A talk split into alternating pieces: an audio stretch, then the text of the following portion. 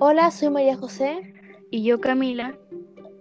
Somos del séptimo y les venimos a presentar la civilización minoica. La isla estuvo poblada desde 8000 años antes de Cristo.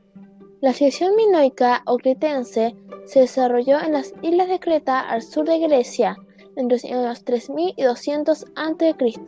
Esta cultura pre-helénica es conocida también como Egea cretense o minoica. Esta última denominación se debió a Minos, el legendario rey mitológico quien forjó la grandeza de Creta.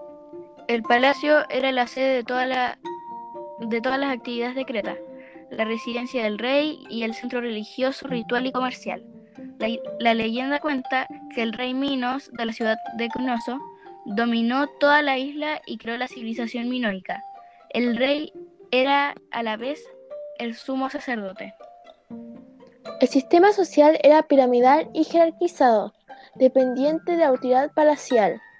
Según la leyenda griega, Minos había sido un rey, pero otra supone que Minos es el nombre o la forma de llamar a la autoridad. Un ejemplo es, es que en la civilización dependían económicamente del cultivo del trigo, olivas, uvas y otros productos. La economía minoica también apoyó varias industrias, como por ejemplo la industria textil, la de la cerámica y la metálica. Algunas de las industrias manufactureras se basaron en los palacios. Los cretenses fueron extraordinarios comerciantes, gracias a la navegación que alcanzó un gran desarrollo, comercialización activamente con los pueblos de las islas vecinas del mar Egeo. Sus barcos, favorecidos por el viento, podían llegar en tres días hasta el delta del río Nilo, Así se estableció un intercambio cultural con el Egipto. Debido a su actividad comercial, surgieron ciudades importantes en la isla de Creta, tales como Cnoso y Faistos. Los comerciantes de Cnosos navegaban el mar en todas las direcciones, llevando los productos de la industria insular, especialmente objetos de bronce y cerámica de brillantes colores. Las expresiones de la civilización cretense o minoica fueron estudiadas fundamentalmente por el inglés Arthur Evans. Destacaron en la metalurgia, cerámica, arquitectura, entre otros. En metalurgia tuvieron gran habilidad en los metales. Aún no conocían el hierro, el hierro, en cambio confeccionaron finas joyas de oro, cobre y bronce.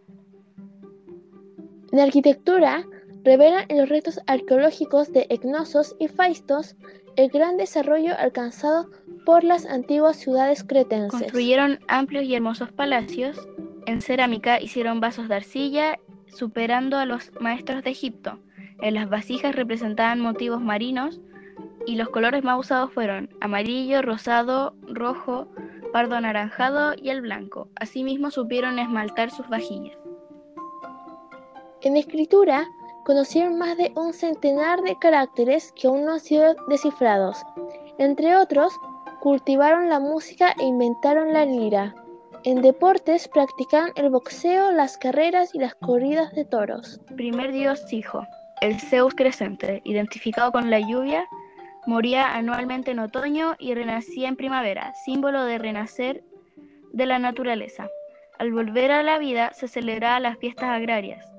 Es de notar la similitud con los cultos mesopotámicos en Dumuzi Tamuz con los de Siria, Andosis, con los titans de Telepinú y con el Osiris entre los egipcios. El Zeus niño era adorado en las cavernas sagradas. Según Nilso, los primitivos habitantes de Creta, con otros pueblos neolíticos, vivieron en cavernas cuando los abandonaron, siguieron usándolas como cementerios y lugares de devoción. El culto de la religión minoica comprendía oraciones, sacrificios y diversas ceremonias, presidido posiblemente por sacerdotistas. Se celebraba en altares levantados en las cumbres de las montañas, en grutas sagradas o en los patios de los palacios. Estos santuarios constaban de una mesa para las libaciones y sacrificios, y estaban adornados con ídolos diversos, en todos los palacios cretenses se han encontrado rastros de elementos rituales, quizás el propio rey oficiará de sacerdote, como intermedio entre los dioses y los fieles. Los límites territoriales son los Alpes cárnicos al norte, mar Mediterráneo al sur, mar Egeo en el este, mar Jónico en oeste, también hídricos cercanos al mar Egeo, y no había ninguno más cercano. La alimentación fue hacia el año 2500 a.C. aproximadamente. Las cosechas en, en la isla de Creta eran tan abundantes que, se supone, permitieron a los cretenses dedicarse a otras tareas que favorecieron su rápida evolución. Esperamos que les haya gustado nuestra pequeña presentación.